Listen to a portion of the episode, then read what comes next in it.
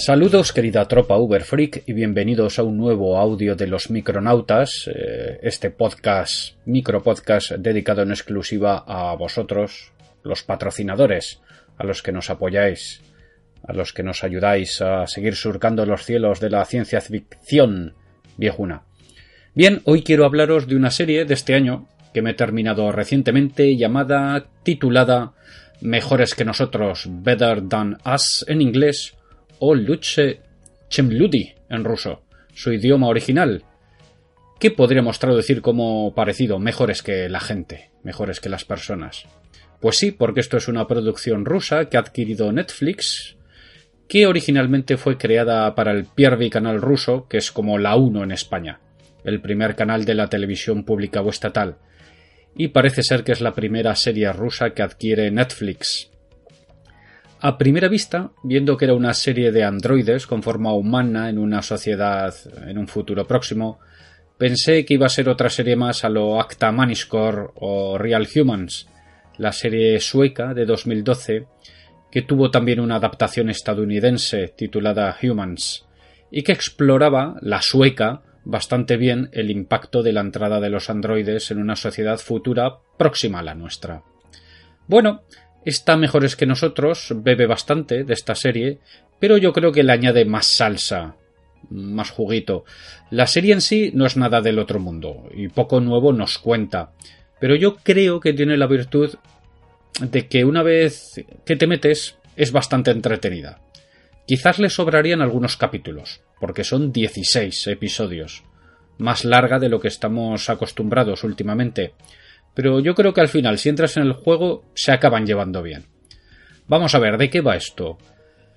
Pues bueno, nos encontramos en Moscú en un futuro próximo, en el año 2029, un futuro en el que los androides están completamente introducidos en la sociedad y participan en diferentes labores productivas y de servicios, pues trabajan como recepcionistas, mayordomos, en el cuidado de ancianos, ayudantes en general y, como no, pues como trabajadores y trabajadoras sexuales.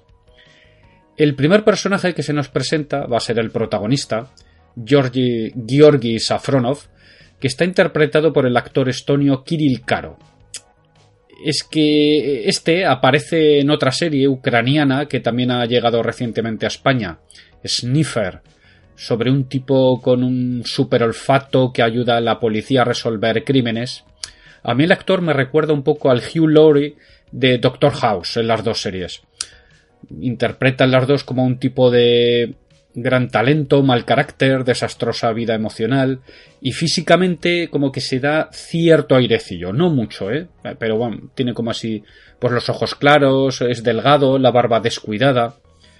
Bien, eh, este Safronov, pues bueno, está divorciado y tiene que dormir en la morgue, que es su trabajo actual, el de forense. Luego descubriremos que en su momento era un respetado neurocirujano, pero que por una operación que salió mal, pues perdió su estatus. Safronov tiene dos hijos con Alia, su exmujer, el típico adolescente rebotado Yegor, que pasa mucho de su padre, no se lleva nada bien con él, y la pequeña y encantadora Sonia, pues una chiquilla de 7-8 años, que, bueno, que es el típico solete. Bien, un día que recoge a la pequeña Sonia para llevársela de paseo, se entera de que su ex quiere emigrar con su actual marido a Australia y que se quiere llevar a los críos.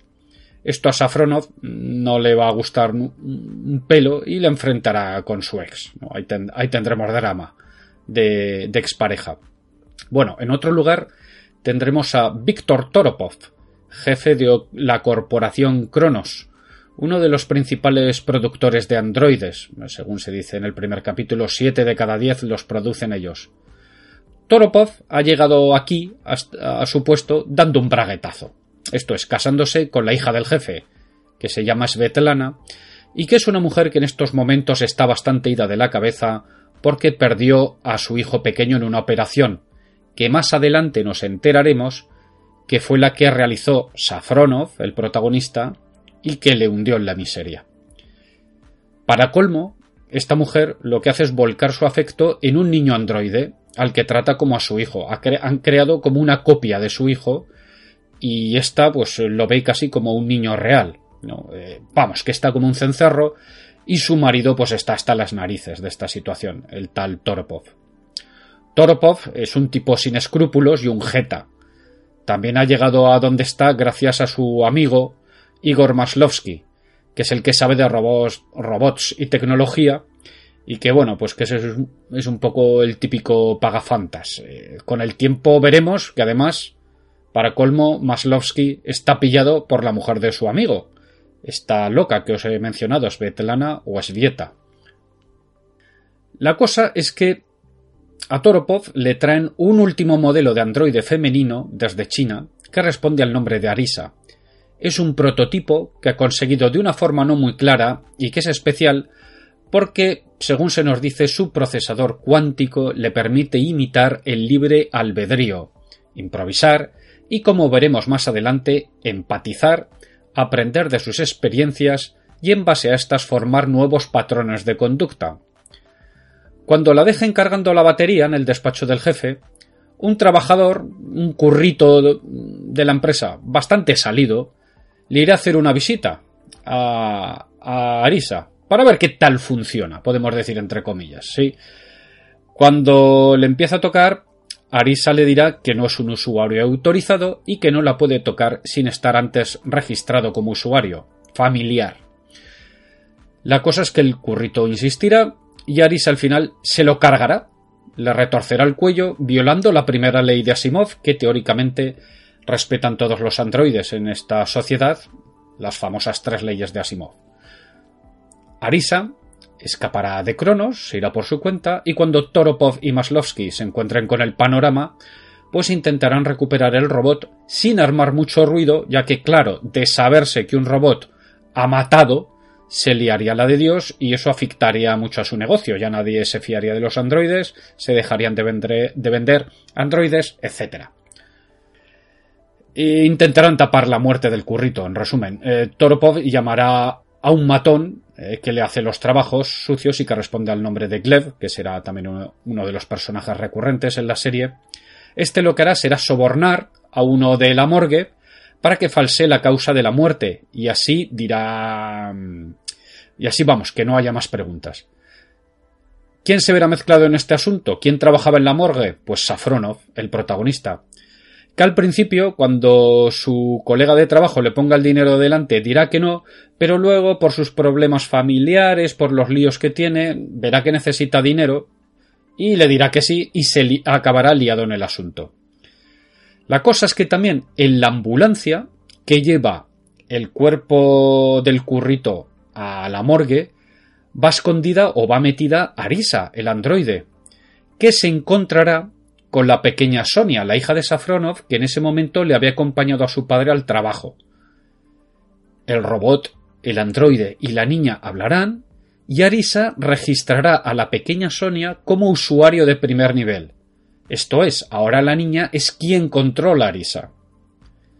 La niña se irá a casa con su padre, bueno, se irá a casa de la madre, el padre, porque el padre en un momento intentó como secuestrarla, se arrepiente, al final la lleva con la madre, pues Arisa lo que hará será, pues bueno, eh, metiéndose en ordenadores y tal, descubrir eh, dónde vive la niña eh, y seguirla a su casa.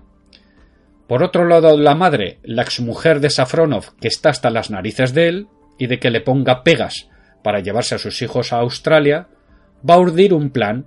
El plan es que ella va a simular irse a Australia con su actual pareja dejando a los hijos al cuidado de su ex. Dice, bueno, ¿no, dices que te puedes hacer cargo de ellos? Pues hazte cargo de ellos. Pero realmente lo que hará será esconderse en casa de una amiga, de su abogada, amiga abogada, vigilando al ex y esperando que la cague, porque como dice, pues como este tío es un desastre, tarde o temprano la va a cagar, y así esto lo voy a grabar en vídeo y lo presentaré como pruebas ante el juez para ya poder tener, podemos decir, la custodia completa y llevarme a los críos. Cuando la madre se vaya, o simule que se ha ido a Australia, será cuando aparezca el androide Arisa buscando a la pequeña Sonia. Por un lado, el padre pensará que es un androide perdido, y la madre que está vigilando la casa pensará que quien la ha traído es su ex Safronov para cuidar a los críos. Con el paso de la trama, capítulo a capítulo, pues Arisa irá registrando como usuarios al hermano Yegor, luego al padre Safronov, porque y luego descubriremos que en su origen es un androide creado para vivir en familia.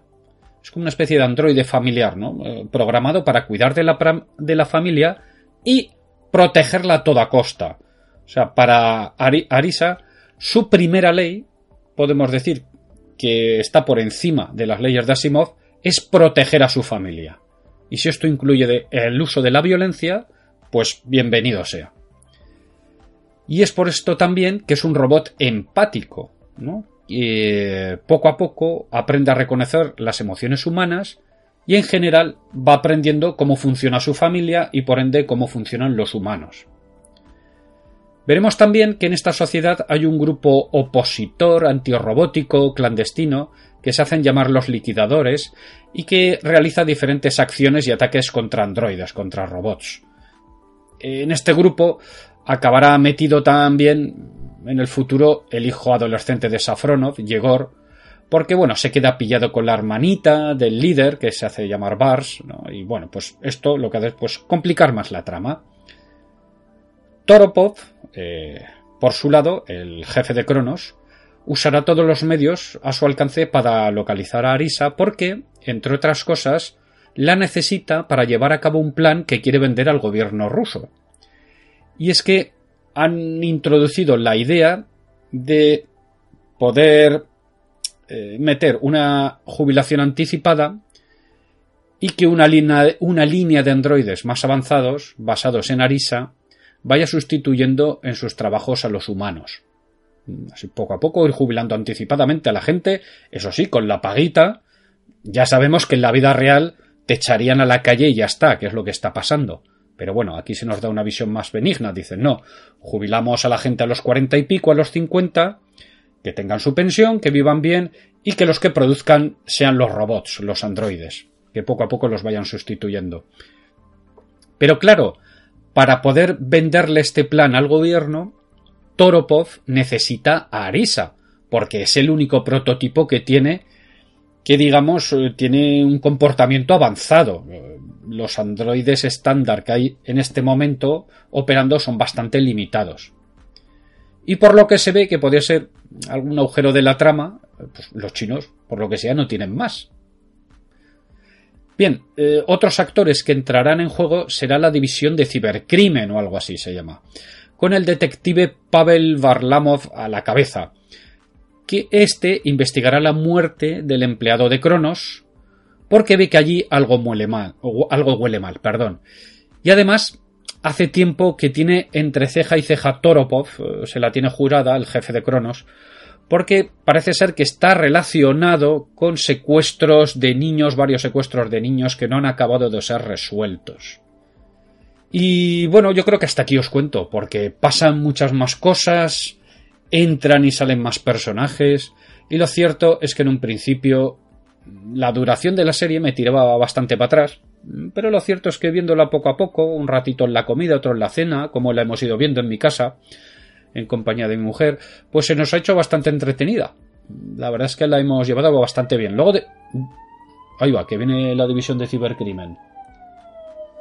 Venga, aquí no hay androides, ¿eh? Bueno, por otro lado, la factura visual de la serie, la verdad es que está bastante bien. Está bastante bien hecha, está hecha con medios. Eh, los actores eh, están bien.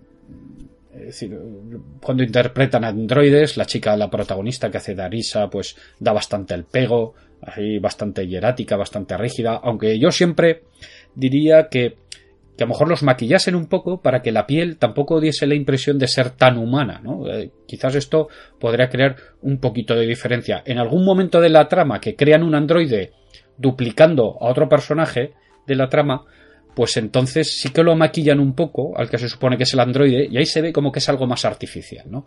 Eso, ese puntito estaría bien.